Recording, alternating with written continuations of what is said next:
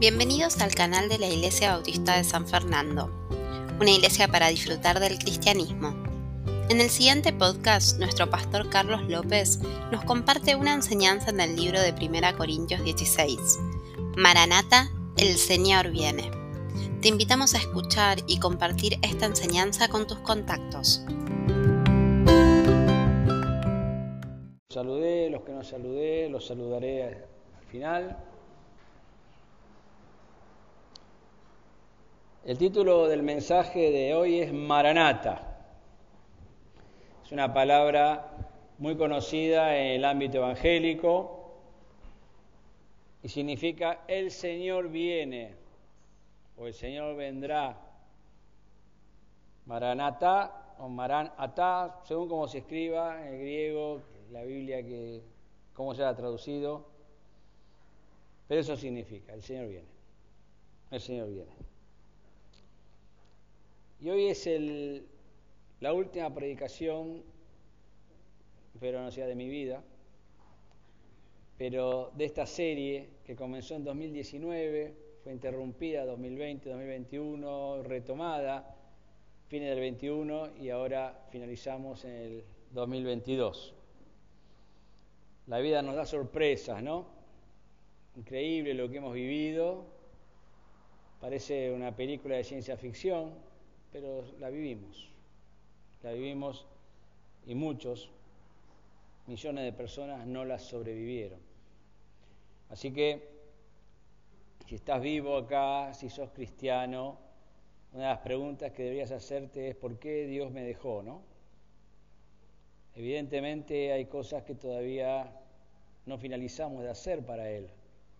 El trabajo nuestro no ha finalizado. Entonces, es otra oportunidad que nos da el Señor para seguir sirviéndole, si lo hacíamos fielmente, o para acomodarnos, ¿no? Y empezar a hacer las cosas como corresponde. Bueno, son 11 menos 5. Tengo un mensaje corto. Dios sabía que iba a tener muchos mensajes hoy, muchos avisos, perdón. Entonces, preparé una predicación corta. Y siempre que termino una serie de predicaciones, me siento anímicamente muy bien, ¿no? ¿Qué sé yo? Será como el goleador después de un gol, ¿no? Y creo que es similar también a, a cuando un maratonista ya tiene la meta a la vista, 42 kilómetros, venía cayéndose a pedazos y de golpe da vuelta una curva y ve llegada, ¿no? El último mensaje lo hago sonriendo y muy agradecido a Dios, que fue quien me guió por el libro. Es un libro, son cartas, fueron cartas originales, eh, pero la Biblia está compuesta por libros, o sea, esas cartas se transformaron en libros. O sea, es un libro, Corintios es un libro. Como dije, lo hago sonriendo, muy agradecido a Dios, que fue quien me guió por el libro exponiendo sus enseñanzas, para que pudiera luego presentárselas a usted de una manera sencilla, a fin de ponerlas en práctica. similar a como las mujeres en las casas cocinan, ¿no? Agarran los elementos, los condimentos, no los ponen todos así sobre la mesa, tomen muchachos la papa sin pelar, la carne cruda, qué sé yo. Y un predicador hace algo así, toma la Biblia, y empieza a armonizarla, a organizarla para poder presentar un plato que pueda ser de nutrición espiritual para la congregación. Y hoy les entrego la última de las 31 predicaciones que desarrollé de este libro de 16 capítulos. Uno de los 66 libros de la Biblia, 39 del Antiguo Testamento, 27 en el Nuevo Testamento. Generalmente las cartas terminan con algunas recomendaciones y los saludos típicos del escritor a los destinatarios. Entonces, primero que vamos a ver son los consejos, versículos 13 y 14 de 1 Corintios 16. Capítulo 16, versículos 13 y 14. Acá están los, los consejos. Velad, estad firmes en la fe portaos varonilmente, y esforzaos. Todas vuestras cosas sean hechas con amor. Y acá tenemos cinco consejos. ¿Eh? Velad, significa que debemos estar despiertos espiritualmente. De ahí viene la palabra, los velatorios. Voy a un velorio, a un velatorio. ¿Qué significa? Que no voy a dormir, voy a estar despierto acompañando a las personas que perdieron ese ser querido o se separaron según la creencia que tengas. Mucha gente no tiene esperanza, no sabe qué pasa, se murió, no, y lloran y se aferran al cajón y hay unos, unos dramas tremendos. Pero nosotros cuando vamos a, a velar a alguien, vamos con esperanza, nos animamos, recordamos las cosas buenas que vivimos con esa persona, y disfrutamos sabiendo que vamos a reencontrarnos y las lágrimas tienen un sabor agridulce. ¿Mm? Primera Tesalonicenses 5, 5 al 8 explica esto. Dice, porque todos vosotros sois hijos de luz e hijos del día. No somos de la noche ni de las tinieblas. Por tanto, no durmamos como los demás, sino velemos y seamos sobrios. El mundo está dormido. Eh, por el pecado, por el engaño, por la influencia anti Dios, todas las leyes que están sacando en la Argentina, no hay una que esté en armonía con lo que la palabra de Dios dice. Todo lo contrario. Y siguen atacando. Están dormidos, cegados por el diablo. Pelamos Veremos y seamos sobrios, pues los que duermen de noche duermen y los que se embriagan de noche se embriagan. Pero nosotros que somos del día, seamos sobrios, habiéndonos vestido con la coraza de fe y de amor y con la esperanza de salvación como yelmo. Somos diferentes. No porque lo hayamos hecho nosotros, Dios, por su gracia, nos dio esa coraza de fe y de amor y ese yelmo de salvación. Recuerdo una canción que decía, camarón que se duerme se lo lleva la corriente. Y la Biblia enseña de cristianos que se duermen, se los lleva la corriente de este mundo. Y ya hemos visto muchos en nuestra iglesia que se durmieron. ¿Y dónde están? Se los llevó la corriente del mundo, están dormidos, no velaron, ahí están, vaya a saber dónde. Gálatas 5, 16 al 17 dice, digo pues andad en el Espíritu, no satisfagáis, no satisfagan los deseos de la carne, son fuertes los deseos de la carne. ¿Mm? Porque el deseo de la carne es contra el Espíritu y el del Espíritu es contra la carne, se oponen porque tienen propósitos diferentes. Dios la santidad, la carne, el mundo, el viejo hombre, el pecado la pasión, satisfacer la pasión, la, sensualidad. Vivimos rodeados de enemigos y con un enemigo adentro, nuestro viejo ser, que nos, nos acompañará hasta la tumba. Por eso está prohibido dormirnos. Estoy haciendo el devocional en Hebreos y decía el Señor una sola. Antes de Cristo, los sacerdotes presentaban, si yo fuera durante la ley, vos me traes tu ofrenda, yo la, presento a Dios, te digo, ya está, vos te vas, pero tu conciencia te sigue acusando. Porque vos sabés, con esa ofrenda no solucionaste todos tus pensamientos malvados. Pero después, pero es, Jesucristo con una sola ofrenda nos liberó de esa acusación de la conciencia. Pero cuando la conciencia a mí me acusa ahora, digo, sí es verdad, pero la sangre de Jesucristo, su Hijo, me limpió de todo pecado de lo que hice, de los que estoy haciendo hoy, domingo, y los que voy a hacer mañana, pasado, y todo el resto de mi vida. Mi conciencia no me acusa. El Espíritu Santo me dice, deja de hacer eso, yo te ayudo, vamos juntos, y yo me someto, y voy, voy venciendo. Y voy dejando pecados atrás, enfrento a otros, pero así es la vida. Obstáculo tras obstáculo para ir llevando hacia adelante de la mano de Dios. Por eso también dice, estad firmes en la fe. Debemos madurar constantemente afirmando las enseñanzas recibidas. No tenemos que venir a escuchar nada más acá. Tenemos que venir a aprender o a recordar, porque todo lo que decimos acá del púlpito lo sabemos como creyentes, si es que leemos nuestras Biblias. Y, a, y a, ver, esto, esto, tengo que afirmar y anotar, ah, mira, acá en esta área, a ver, mira, acá está la solución, en este salmo, en este proverbio, en esta carta. Debemos madurar constantemente afirmando las enseñanzas recibidas a través de la práctica cotidiana. Un cristiano firme es un serio problema para sus adversarios, de dentro y fuera de la iglesia, porque dentro de la iglesia hay enemistades. Lamentablemente no debería haberlas, pero las hay, vivimos en este mundo.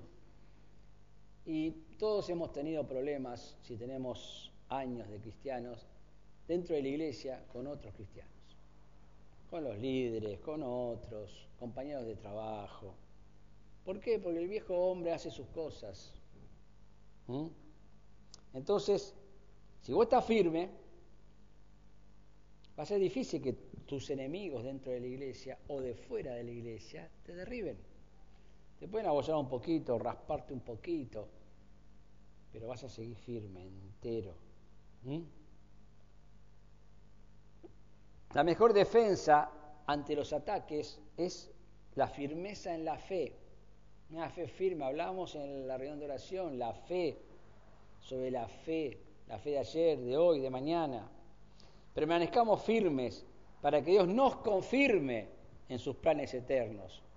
Yo me acuerdo cuando hace muchos años, primer campamento que fui cristiano, 1983, palabra de vida, y había un muchacho chileno, Araya se llamaba, sigue vivo, lo tengo ahí como amigo en Facebook, y me dijo, yo no entendía nada, ¿no? nuevo.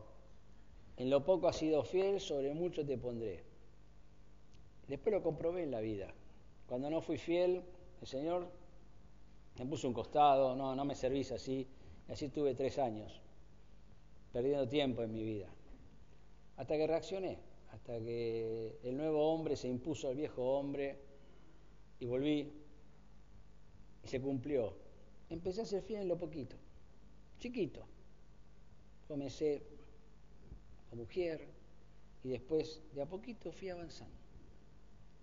Hoy estoy acá. No puede ser gran cosa yo, sino por la fidelidad de Dios y por su gracia. Pero es importante estar firme. Portaos varonilmente, también dice, y esto también es para las damas, porque significa que desarrollemos un valor maduro para enfrentar la vida como se espera de un cristiano. ¿Cómo se espera? Como decía Ezequiel, ser un reflejo. Que vos me veas a mí y veas a Jesucristo. Mira lo que tenemos que apuntar y que yo te vea a vos y vea a Jesucristo. Porque eso es lo que la vida nos pide, para que lleguemos todos a ser un varón maduro. Cuando habla de varón habla de persona, mujer, hombre. ¿eh? Se nos permite llorar, pues la vida es dura, pero no andar lloriqueando todo el tiempo. Teníamos un pastor, nosotros, algunos de ustedes, algunos de nosotros, perdón, Néstor Gómez, que siempre decía que hay personas que hacen un festival de autocompasión de sí mismos, ¿no? Oh, pobre, no sabes todo lo que me pasa a mí, no, otra vez, lo mismo, ay, siempre es una lágrima. Y vos le preguntamos, ¿sos cristiano? Por supuesto, sí. Hermano, ¿Y el gozo dónde está? Todo un drama tu vida. Por eso lo siguiente que nos aconseja es y esforzaos. Y esforzaos. Se refiere a ser fortalecidos por Dios sin resistencia de nuestra parte. Muchas veces Dios quiere trabajar nuestra vida y nosotros, no, no, no, no, no, no, no, no, parecemos mi nieta, no, no, no, no, no. Cuando no quiere, hacer algo cuando nosotros queremos hacerle bien, no queremos hacerle un mal. Nos anima a tener dominio propio, sujetando nuestros deseos a su voluntad. Todo lo que te pasa por la mente, esto es la voluntad de Dios. Efesios 5, 18 al 21 dice antes bien, se llenos del Espíritu, hablando entre vosotros con salmos, con himnos y cánticos espirituales cantando y alabando al Señor en vuestros corazones, dando siempre gracias por todo, por todo. No seleccionando, por esto sí, gracias, no, por esto no, sino que te da gracia de esto. Por todo, al Dios y Padre en el nombre de nuestro Señor Jesucristo. Someteos unos a otros en el temor de Dios, someteos unos a otros en el temor de Dios. Ustedes se someten al pastor, el pastor se somete a ustedes, la esposa se somete al marido, el marido se somete a los hijos a los padres, porque así formamos un, un cuerpo homogéneo. Todos estamos dispuestos a sujetarnos al otro para hacer lo mejor para todos, sin buscar grietas, esa palabra tan famosa en nuestros días, las grietas. Que no haya grietas en la iglesia y vamos a concentrar en la iglesia local, porque ya hay un montón de denominaciones, de cosas, grietas hay, pero que por lo menos en nuestra iglesia, en San Fernando, y en cada iglesia, en Carapachá, donde sea, la iglesia local, no tenga grietas, o que tenga las menores grietas posibles. Que la mayoría esté luchando para que todo sea algo homogéneo en cuanto a lo que Dios quiere. Por último dice, todas vuestras cosas sean hechas con amor. Y ni siquiera hace falta explicarlo, ¿no? Todo no deja nada ni nadie afuera, todo con amor, todo con amor, hermanos.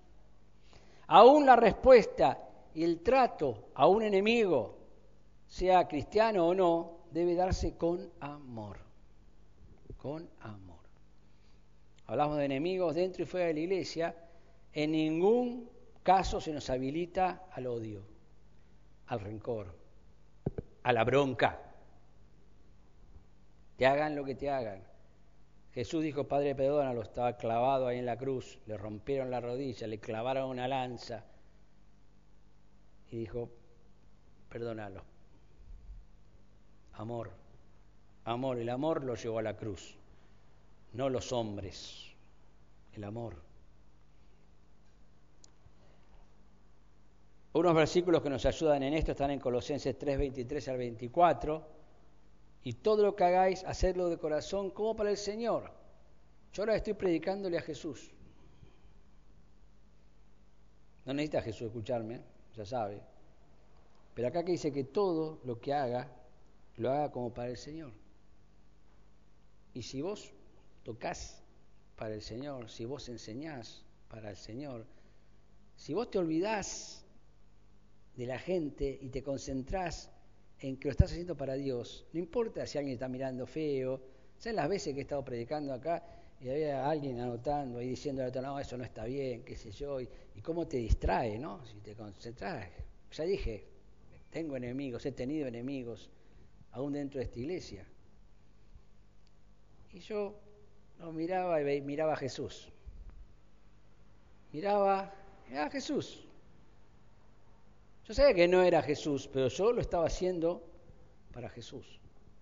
Porque del Señor voy a recibir la recompensa. ¿eh? Porque a Cristo el Señor servís. Y el servicio, nunca te olvides, lo estás haciendo para Dios. Como dije ya más de una vez, una vez un pastor le dijo a otro pastor que trabajaba en equipo, pero que este pastor que estaba por sobre él era muy autoritario, le dijo, yo soy siervo de Dios, no tuyo. Somos siervos de Dios, pero servimos a las personas, porque son las que vemos. Cuando Dios nos ve a nosotros, lo ve a Jesús. Y nosotros debemos hacer lo mismo con todas las personas y Dios nos recompensará por hacerlo así. Estos son buenos consejos dados por un buen hombre y sería una pena desaprovecharlos. ¿Mm? El segundo punto vamos a ver de los líderes, versículos 15 al 20, donde están ustedes, 1 Corintios 16. Hermanos, ya sabéis que la familia de Estefanas es las primicias de acá y que ellos se han dedicado al servicio de los santos. Os ruego que os sujetéis a personas como ellos y a todos los que ayudan y trabajan. Me regocijo con la venida de Estefanas, de Fortunato y de Acaico. Cuando leemos estos, estos nombres, pongamos Carlos, Juan, Pedro, nombres que usamos ahora, ¿no? Esos son los que se usaban antes pues ellos han suplido vuestra ausencia, pues confortaron mi espíritu y el vuestro. Reconoced pues a tales personas. Las iglesias de Asia os saludan, Aquila y Priscila con la iglesia que está en su casa, os saludan mucho en el Señor, os saludan todos los hermanos, saludados los unos a los otros con ósculo santo. Beso es esto. Hubo muchos hombres, mujeres, matrimonios y familias completas que colaboraron con Pablo luego de ser salvos, evangelizando y estableciendo iglesias. Por lo general en sus propias casas, no había edificios. y ellos fueron los primeros líderes de las iglesias. Estos hermanos llegaban a ocupar estos puestos con muy poca preparación. Eran nuevos cristianos. E iban creciendo en la fe junto con su congregación. Por eso era muy necesario que fueran respetados y apoyados en sus trabajos de guiar y pastorear, ya que no tenían experiencia. Y eso es lo que tenemos que hacer nosotros con los que nos lideran, en cualquier área, en Vigneos, en Neos, eh, en la música, acá. Deben ser respetados porque asumen responsabilidades que les llevan tiempo. ¿Mm? Llevan tiempo. Ezequiel viene acá y dirige, y no es que viene, cantamos este, cantamos el otro, cantamos el otro, listo. Invierte tiempo en preparar el ambiente y debe ser respetado. Y así cada uno. Esta exhortación se repite en otros libros. 1 Tesalonicenses 5, 12 al 13 dice, os rogamos hermanos que reconozcáis a los que trabajan entre vosotros y os presiden en el Señor y os amonestan y que los tengáis en mucha estima y amor por causa de su obra. Tened paz entre vosotros. Hebreos 3, 7, hablando ya de los pastores, puntualmente, acordados de vuestros pastores que os hablaron la palabra de Dios, considerad cuál haya sido el resultado de su conducta y emitad su fe. Acá ya van 21 años de conducta. Yo como pastor en San Fernando, Marcelo, 10 años, ¿Eh? Pueden ver, somos transparentes. No podemos fingir todo el tiempo. Las personas que fingen, en algún momento se les salta la cadena, como decimos, ¿no? No puedes actuar todo el tiempo. En algún momento te echabas. Y yo no soy tan buen actor para actuar durante 21 años. Yo soy así. Y Marcelo es como es, con virtudes y defectos, los dos pero estamos tratando de hacer las cosas lo mejor posible. Hebreos 13, 17 dice, obedeced a, obedeced a vuestros pastores y sujetaos a ellos porque ellos velan por vuestras almas, como quienes han de dar cuenta, para que lo hagan con alegría y no quejándose, porque esto no os es provechoso. No seamos de motivo de queja para nuestros pastores, siempre que, siempre que nuestros pastores sean pastores dignos, ¿no? porque he escuchado a pastores quejarse de la congregación cuando la congregación era víctima de ellos prácticamente. Los pastores somos puestos por Dios para beneficio de las congregaciones porque sin liderazgo no hay desarrollo posible. No podemos ser todos iguales en funciones porque esto no avanza, nada avanza cualquier negocio, cualquier empresa, hay una pirámide. ¿Mm? Puede no terminar en punta, no sé, pero siempre hay una pirámide, porque alguien tiene que decidir qué se va a hacer, cómo, qué sé yo. Hay diferentes métodos, hay democracias en los, países, hay diferentes métodos, pero tiene que haber una organización. ¿Para dónde vamos? Vamos a hacer un campamento. Bueno, ¿a dónde vamos? Alguien tiene que decidir bueno, salimos los pastores a buscar un lugar. Y una vez que se lo, miren muchachos, vamos a ir acá. No venimos y decimos, vamos a votar a ver si quieren ir acá, si quieren allá, al otro lado, nos volvemos locos. Y llega el tiempo y todavía no decidimos. Hay cosas que las votamos como iglesia en las asambleas, porque es lo que corresponde, pero hay otras que los líderes deciden porque para eso están.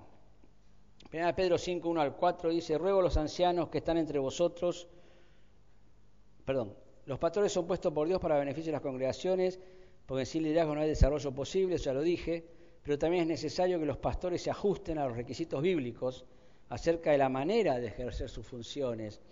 Y esto, este párrafo de 1 Pedro 5, 1 al 4, para mí es, es vital. Y si no lo cumplís, tendrías que renunciar al pastorado o tendrían que echarte.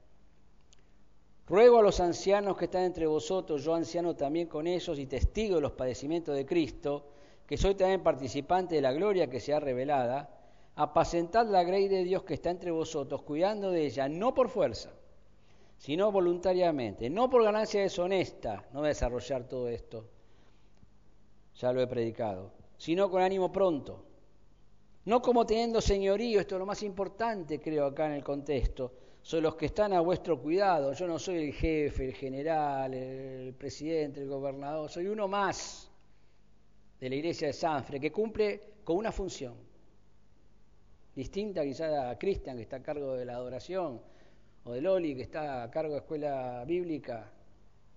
Diferente, pero no mejor, superior, nada por el estilo. ¿Mm? Y yo no soy el jefe. A veces tengo que decidir punto, porque no nos ponemos de acuerdo, vamos a hacer esto.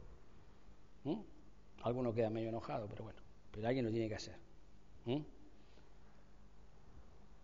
Pero sin señorío, sino siendo ejemplos de la grey. Y cuando aparezca el príncipe de los pastores, vosotros recibéis la corona incorruptible de gloria. Y a eso apunto. A eso voy. No tanto por la corona, sino porque presentarme delante del Señor y no recibir un reto, sino recibir un siervo y fiel, siervo fiel. Si, si, tu pastor no se ajusta a este modelo, te recomiendo que deje de asistir a la iglesia que él pastorea y busques otra. Y me incluyo si yo no me ajusto a eso. Si vos no ves esto en mí, andate de acá. ¿Mm? Pero en las iglesias hay otros líderes aparte de los pastores a los cuales también debemos respetar, como ya dije, aunque no tengan la chapa. No nos dejemos impresionar por los títulos. Hay quienes los tienen, hay muchos doctores, muchos encumbradísimos que saben un montón de idiomas bíblicos y no los merecen, porque éticamente, moralmente, no son de respetar. Mientras que otros ejercen los oficios sin ser oficialmente nombrados, lo hacen de corazón, pastorean, pero no, no tienen título de pastor. Y hay pastoras y hay pastores en toda congregación, porque las mujeres son una bendición en nuestra iglesia y en mi vida lo han sido un montón de mujeres que realmente me han animado, eh, han apoyado, siempre han estado. Y fue una bendición para mí, para mi familia, para Susana, para los chicos. Realmente. En tercer lugar de este mensaje, la despedida, 21 al 24.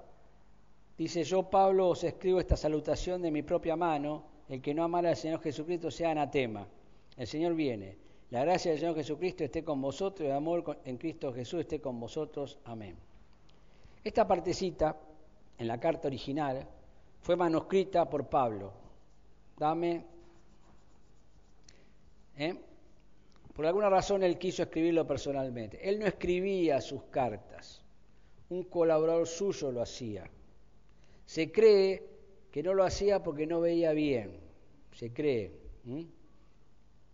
Eh, sabemos que Tercio escribió la epístola de los romanos. Siempre hago una broma con esto. Le pregunto a la gente, ¿quién escribió Romano? Todos dicen Pablo. No, Tercio, digo yo. ¿Quién fue Tercio? fue muy importante. Le, le, escribía la carta a Pablo y sabemos por qué él puso. Al final yo, Tercio, escribí la carta, le mando saludo también. No sabemos si esta la escribió Tercio o hay otra persona. ¿eh? pero el autor es, es Dios, el Espíritu Santo, que usó a Pablo para que con su personalidad le dictara la carta, en este caso al que escribió Corintios, no sé si fue el mismo tercio. Bueno, quizás, estoy pensando, no estoy diciendo que así fue, quizás él escribió esta partecita, déjame a mí, le dijo, dame, dame la pluma, quizás lo hizo porque iba a echar una maldición, anatema junto con una bendición. Las dos cosas juntas. Y yo me identifico con él en esto. Creo que en el cristianismo no hay lugar para los que no aman a Jesucristo y lo único que les espera son maldiciones. Leímos en Mateo, Flor nos, nos leyó, ¿no? Porque tuve hambre, porque tuve sed y no me diste. ¿Cuándo, Señor? ¡Ay, por favor! Se las vestiduras. No lo hiciste con el que necesitaba. Malditos, le dijo. Malditos, qué palabra fuerte. Malditos al infierno que fue preparado para el diablo y sus ángeles. El, infierno no fue preparado para los hombres, el lago de, fuego no fue preparado para los hombres. Los hombres fueron invitados a entrar por Satanás cuando le mintió a Eva y Eva le creyó y le dijo a Adán y Adán hizo lo mismo. Y chao, la humanidad se hizo un lugar en un lugar que no estaba preparado para los hombres, para el diablo y sus ángeles. Pablo les advierte sobre este peligro y a su vez les habla del regreso de Cristo. Les desea que su gracia esté con ellos y les brinda su amor a todos sin excepción y es un excelente combo. Y esto es lo que continuamente predico en esta iglesia, lo mismo cada domingo desde hace 21 años. Obedezcan, obedezcan. Y a mí me digo lo mismo. Obedece, Carlos. ¿Mm? Susana siempre les enseñó a nuestros hijos la desobediencia trae dolor. Tenemos cuadritos por ahí. La desobediencia trae dolor. Dios nos da su gracia, su amor, su providencia, sus consejos, todo lo que sea necesario. Y lo único que nos pide es que lo amemos y guardemos sus mandamientos. Eso es todo. Y nos da un montón de oportunidades para hacerlo. Pero llega un momento en el que dice, basta, se acabó. Listo.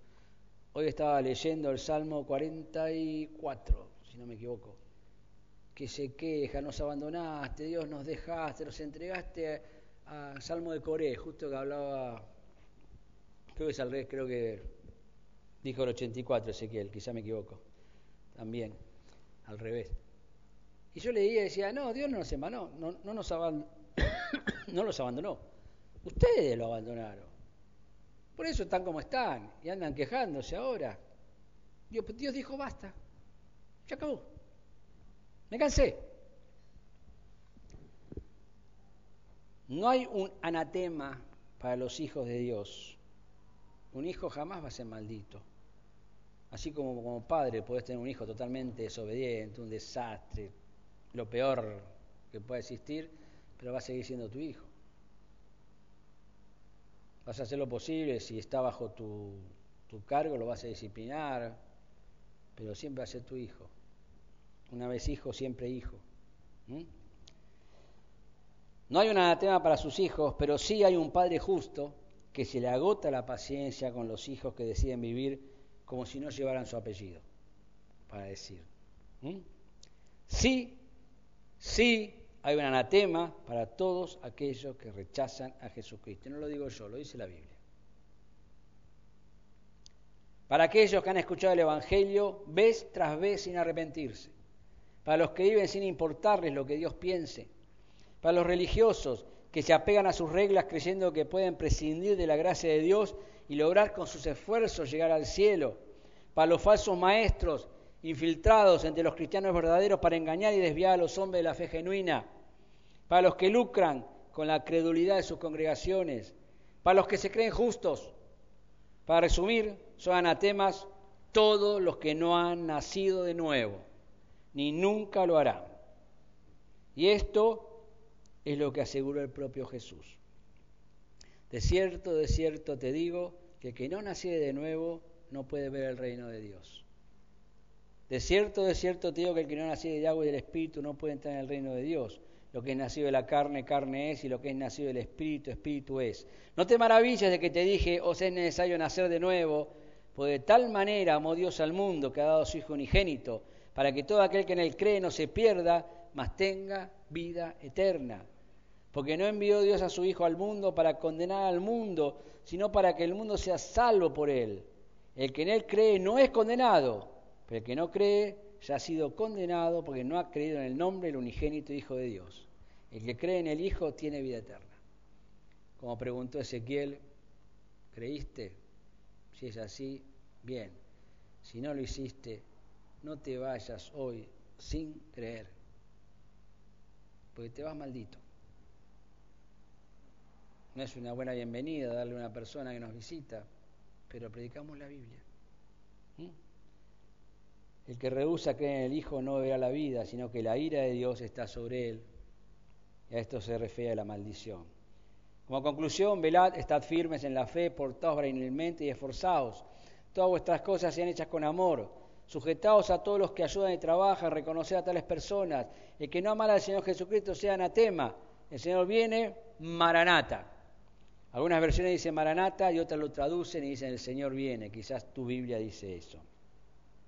Como aplicación, corramos a poner en práctica las enseñanzas recibidas. Corramos a hacer espejos, a reflejar, no la luz del sol que fue creado por Dios, la luz de Dios que habita en nosotros. Si somos hijos de Dios, Él ya nos ha solucionado un gran problema.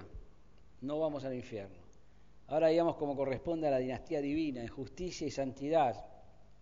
Si aún no sos su hijo, si aún no has nacido de nuevo, hoy estamos aquí de alumbramiento espiritual. Hoy Dios quiere ser tu Padre, no mañana, hoy. Cree en el Señor Jesucristo y serás salvo tú y tu casa. Las palabras de los sabios son como aguijones y como clavos hincados son las de los maestros de las congregaciones, dadas por un pastor.